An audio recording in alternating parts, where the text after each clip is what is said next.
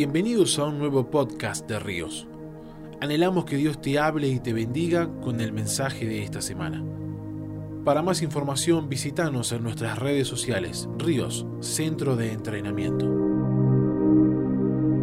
Hola amada familia de Ríos en Uruguay.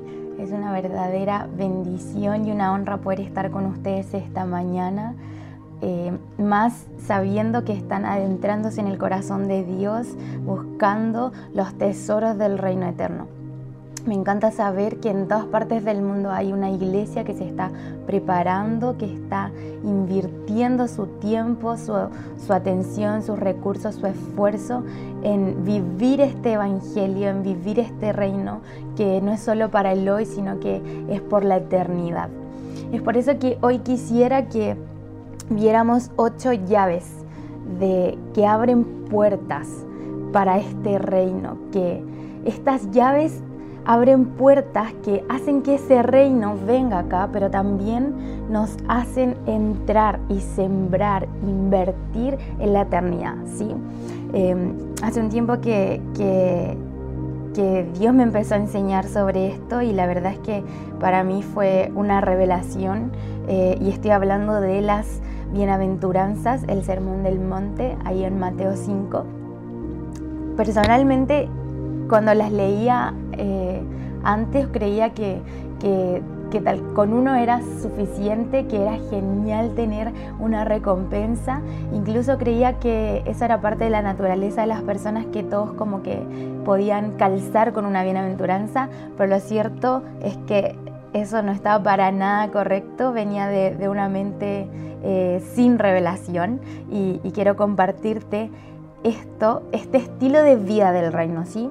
Cuando Jesús habla de esto Mateo, está hablando del, estilo de vida del reino, ¿sí? Eh, vemos que en Mateo hay muchas, muchas parábolas y muchas conversaciones y enseñanzas que Jesús tiene sobre el reino de los cielos y que enseña a sus discípulos. Y esta es una de las de las eh, más importantes porque se considera la constitución del reino de los cielos. ¿sí? Cada vez que nosotros buscamos vivir de esta manera, de las, según las bienaventuranzas, entramos en un estilo de vida del reino, un estilo de vida que trae el reino aquí, que desata el poder del reino donde estamos, pero que a la vez nos hace invertir y nos hace... Eh, crecer en la, en la eternidad, ¿sí? Así que te invito a que juntos revisemos estas ocho llaves que están en Mateo 5 eh, y que nos van a llevar a vivir para lo eterno, ¿sí? con una mentalidad de eternidad.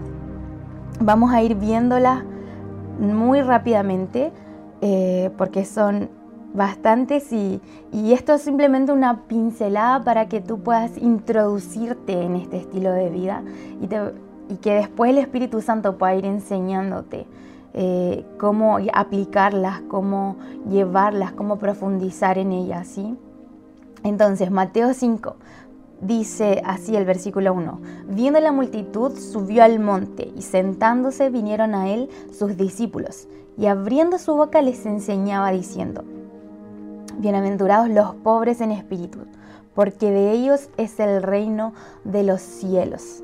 Llave número uno, pobreza de espíritu. ¿sí? La pobreza denota una necesidad que determina una condición constante. ¿sí? Es decir, que cuando alguien viene a suplir esta necesidad, yo no dejo de ser pobre. ¿sí? Alguien, alguien pobre no deja de serlo simplemente porque alguien suple una de, de sus necesidades. Y ser pobre de espíritu quiere decir necesitar este soplo de vida del espíritu, pero de forma constante, una y otra vez, una y otra vez.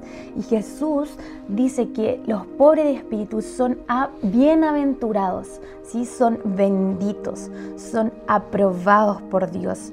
Eh, y nos está invitando a llevar un estilo de vida de pobreza de espíritu, es decir, reconocer nuestra necesidad de Dios, reconocer que sin Él no podemos vivir, reconocer eh, que somos dependientes, que por sí solos no podemos lograr nada, solo sobrevivir, ¿sí? Eh, pero fuera de Él no, no podemos llevar una vida abundante, una vida plena. Y la verdad es que todas las personas necesitamos de Dios, ¿sí? Nadie puede vivir fuera de Dios. Podríamos decir que todos somos pobres de espíritu, pero aquel que vive, que lleva un estilo de vida de pobreza de espíritu es aquel que lo reconoce, ¿sí? Que, que reconoce que necesita a Dios por sobre todas las cosas para vivir. Y, sé que eh, en Uruguay hay un remanente de personas que constantemente está reconociendo y buscando de Dios porque no puede vivir sin Él. ¿sí? Los pobres de espíritu reconocen que la fuente de su vida viene de Dios y que si nos desconectamos de Él morimos. ¿sí? La única forma de vivir la vida abundante es siendo pobres de espíritu y pidiéndole justamente al Espíritu Santo que venga a suplir esa necesidad que tenemos de Dios, que venga a llenar ese vacío en nuestro interior. Y es algo constante, de día a día, de las 24 horas, de los 7 días de la semana. Necesitamos que el Espíritu venga a llenar nuestro interior. ¿sí? Y dice que ellos tienen una recompensa que de los pobres de espíritu es el reino de los cielos. No hay forma de pertenecer al reino, de adentrarnos en este reino eterno, si no llevamos un estilo de vida de reconocer nuestra necesidad de Dios. Bien, versículo 4. Bienaventurados los que lloran, porque ellos recibirán consolación. Llave número 2. Los que lloran, aquellos que se lamentan.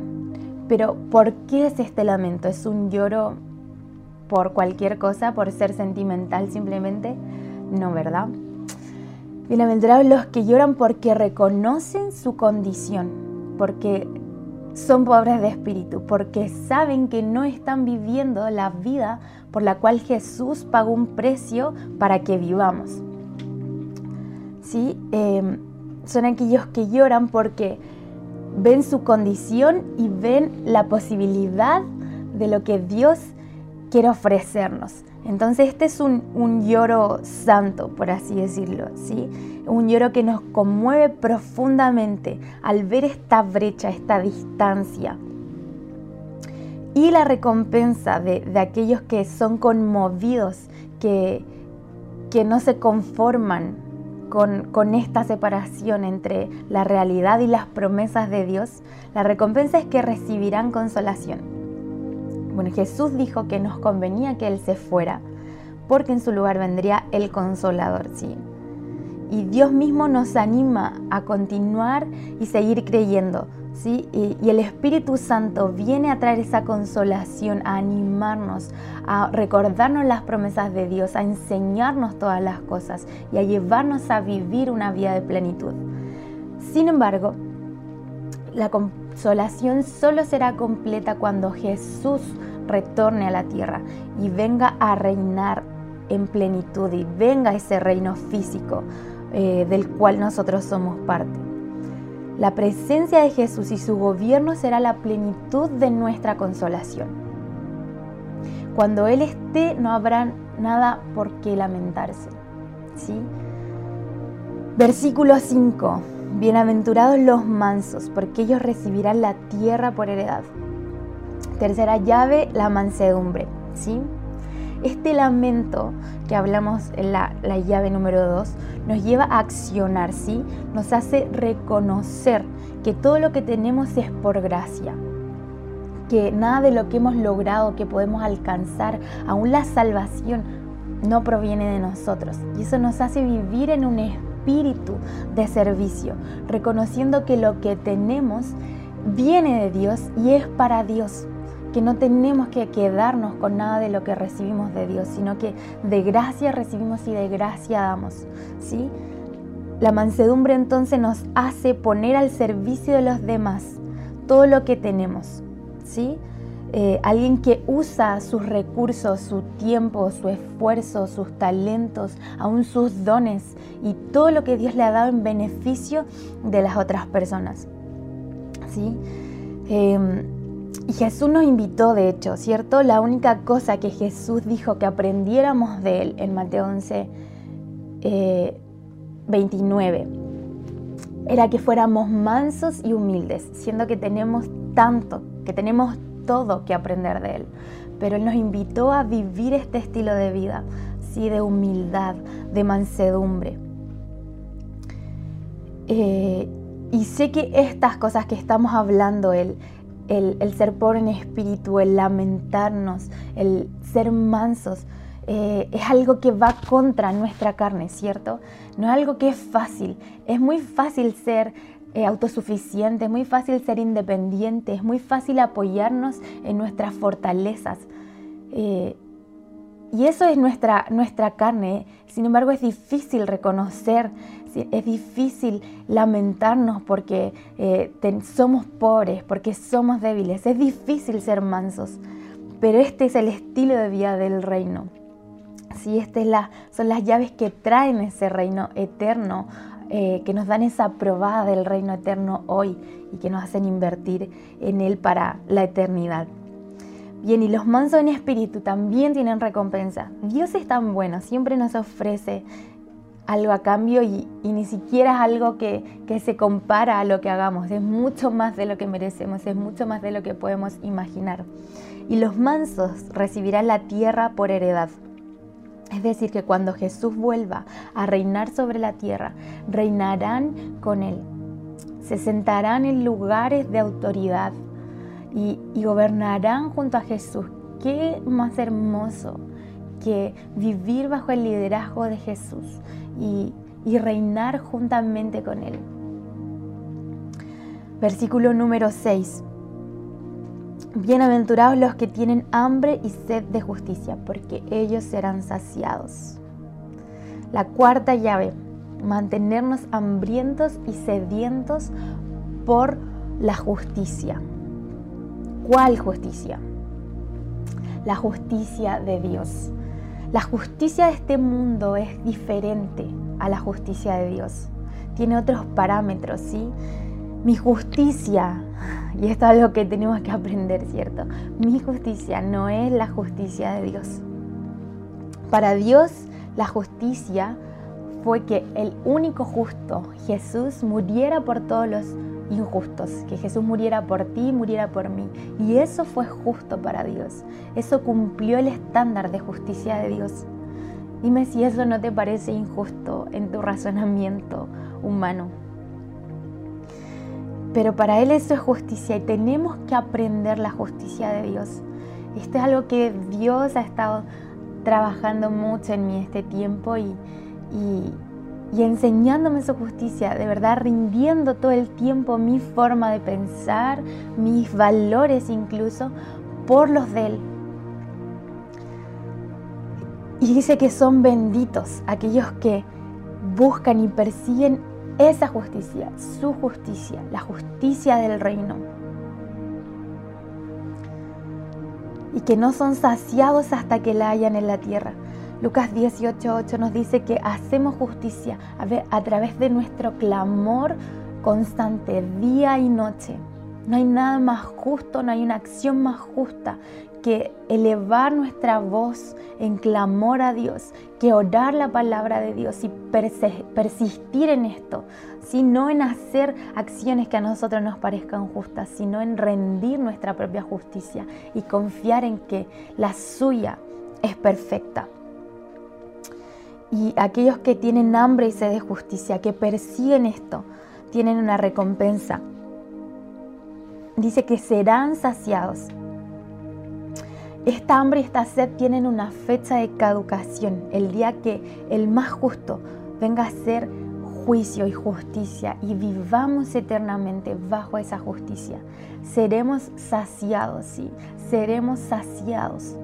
Cada vez que perseguimos esta justicia, se genera más hambre y eso es lo extraño del reino, así que parece que todo es al revés.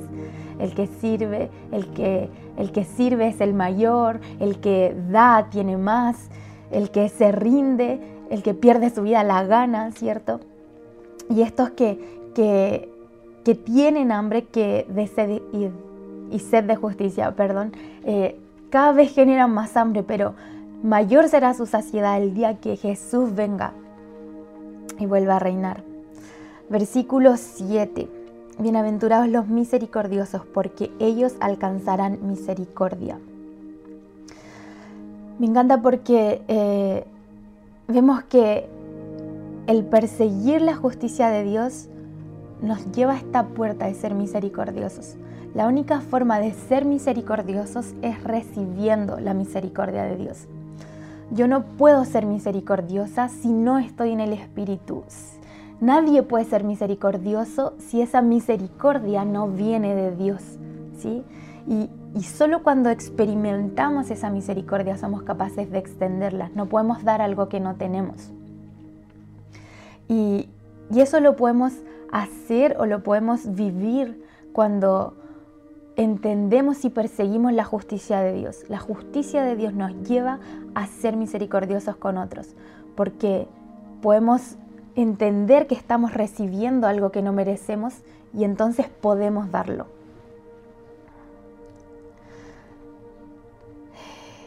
Y una vez que nos dice que nosotros somos misericordiosos con otros, la recompensa es recibir esa misericordia. Y así vivimos en un círculo virtuoso donde recibimos misericordia para darla y eso nos habilita para poder recibir más misericordia. La misericordia la entregamos a aquellos que merecen tal vez castigo o merecen una determinada consecuencia, pero no lo hacemos, tal como lo hizo Jesús, que merecíamos la muerte, merecíamos estar separados totalmente de Él sin embargo, Él no nos regala eso, nos regala una eternidad junto a Él, en su presencia, disfrutándolo. ¿Sí? Versículo número 8, limpios de corazón. Y esta es la llave número 6, ¿sí? Estamos viendo las ocho llaves. Llave número 6, bienaventurados los de limpio corazón, porque ellos verán a Dios. Y me encanta que Dios siempre apunta a nuestro corazón. No sé si te has dado cuenta, pero cada una de las llaves apunta directamente a nuestro corazón y no precisamente a obras o, actos, acciones que tengamos que hacer. Jehová siempre ha mirado el corazón, ¿cierto?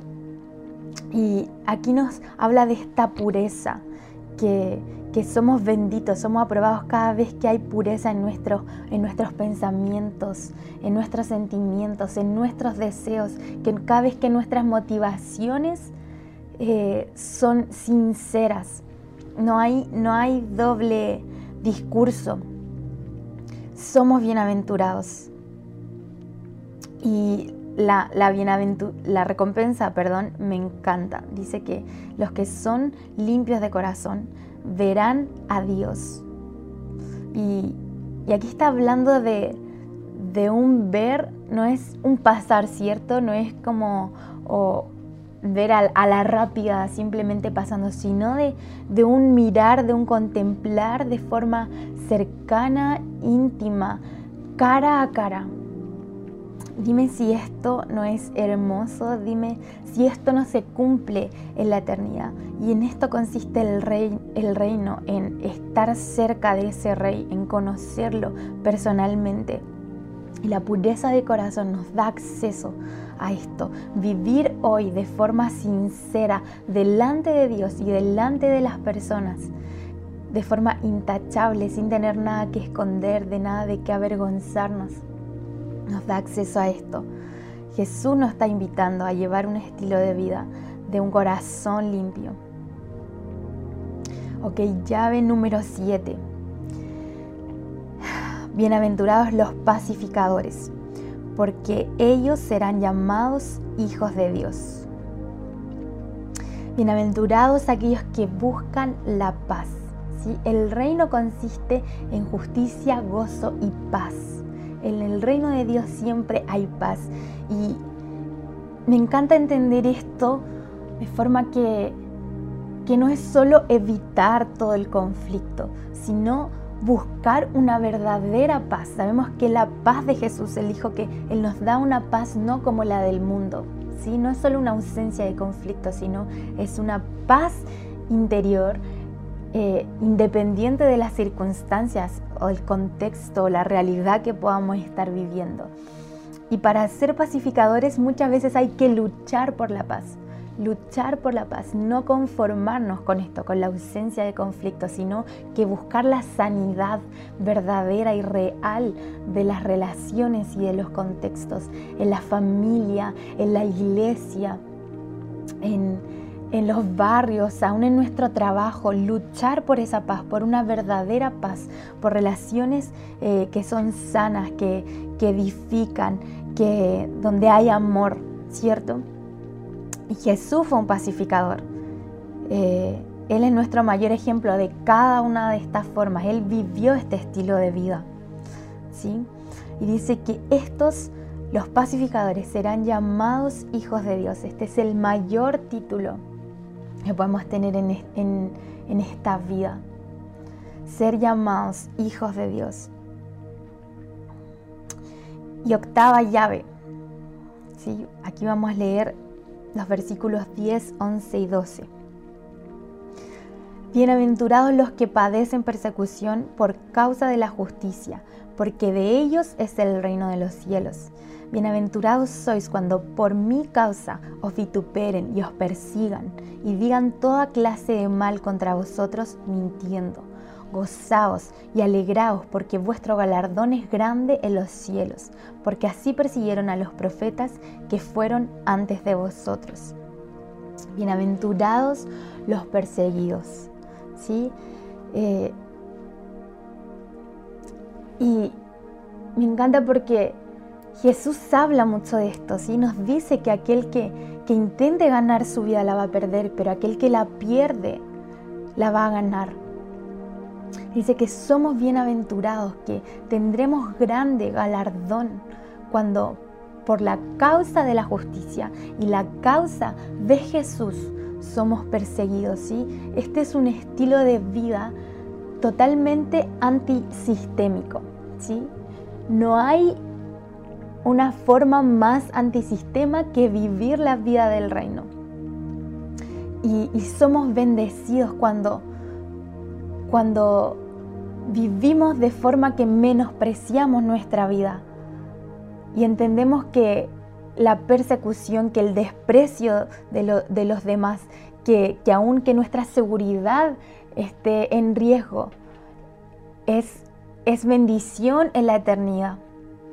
¿Sí? Eh, esto en, Medio Oriente es pan de cada día. Ser cristiano significa ser perseguido. Ellos ya tienen asegurada esta, esta recompensa.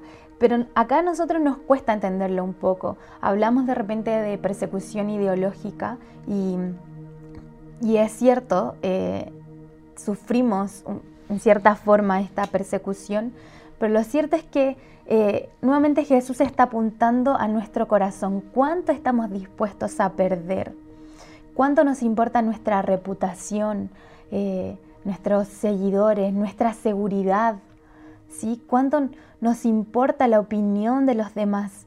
¿Cuánto nos importa un estilo de vida donde podamos planificar años y años eh, por la causa del reino? ¿Estamos verdaderamente dispuestos a perderlo todo por este reino? Aquí habla de, la causa, ¿sí? Es importante, es la justicia, es la justicia de Dios y Jesús aquellos que nos hacen bienaventurados cada vez que somos perseguidos, pero por estas causas, no por otras causas, no por ser eh, confrontacionales, no por, herir a las personas, no por llevar un estilo de vida que no considera a los demás, que no demuestra amor, sino por estas causas.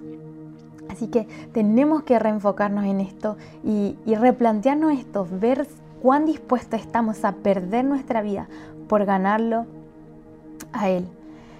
Y sabes, que sé que los vimos rápidamente, estas ocho bienaventuranzas, este estilo de vida del reino, pero verdaderamente son un camino. Cada vez que aprendemos a caminar en las ocho bienaventuranzas, estamos llevando un estilo de vida del reino y estamos invirtiendo en la eternidad. Como te decía, son llaves que abren puertas y esas puertas permiten que, el reino venga aquí ahora.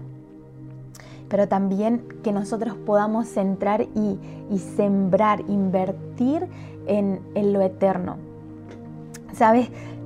Lo que sigue después de, de estas ocho bienaventuranzas es que Jesús nos habla de ser sal y de ser luz. Este estilo de vida nos asegura ser sal y ser luz en la tierra. Y luego nos habla de la ley, nos dice que el que lleva este estilo de vida va a ser grande en el reino de los cielos. Puedes revisarlo en tu Biblia. Este estilo de vida es un estilo de vida de grandeza en lo eterno y tenemos que pedirle al Espíritu Santo que día a día transforme nuestra mente para poder vivir como grande, para ser un grande en el reino de los cielos. Y este estas ocho bienaventuranzas, estas ocho llaves del reino nos aseguran, nos aseguran vivir de esa forma. Yo te invito a que, eh, a que podamos orar, ¿sí? Y que Dios nos enseñe a caminar en este estilo de vida. Eh, estoy segura que, que si estás viendo esto hoy es porque has sido convocado por Dios para ir más profundo, para llevar este estilo de vida en todo lugar, eh, en ambientes hostiles, ¿sí? en donde hay oscuridad, ser luz donde hay oscuridad. La luz brilla más fuerte cuando está más oscuro, ¿cierto? Así que déjame orar por ti y te invito a que en tu corazón decidas vivir de esta forma, siendo un pobre de espíritu, siendo alguien que se lamenta y que llora delante de Dios por conseguir eh, esa necesidad, siendo manso, siendo hambriento y sediento por su justicia, siendo misericordioso, eh, siendo pacificador, teniendo un corazón limpio y estando dispuesto a ser perseguido por Él. ¿sí? Oremos.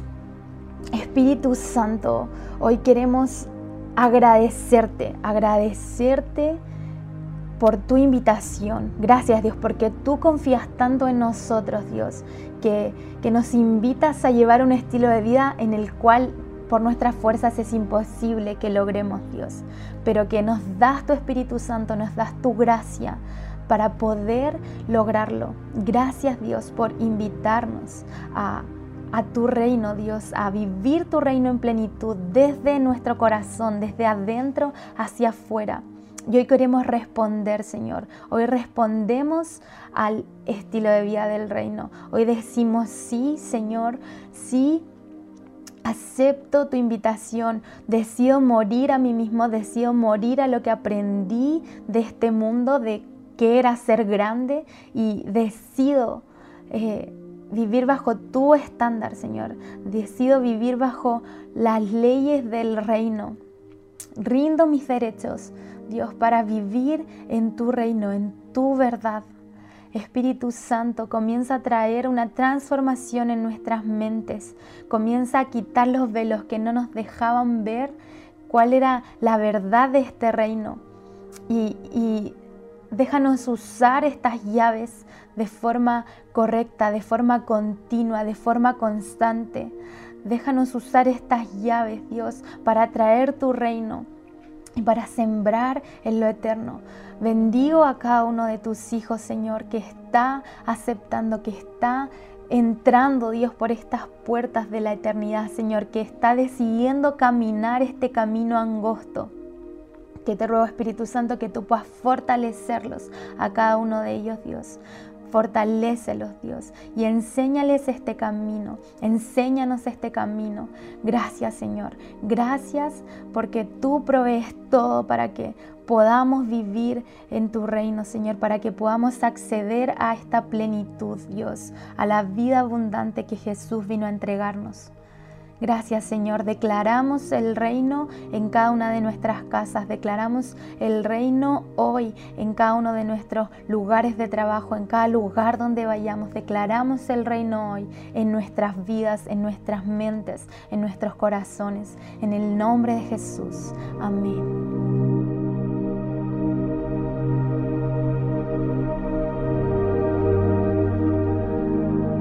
Gracias por haber compartido este mensaje con nosotros.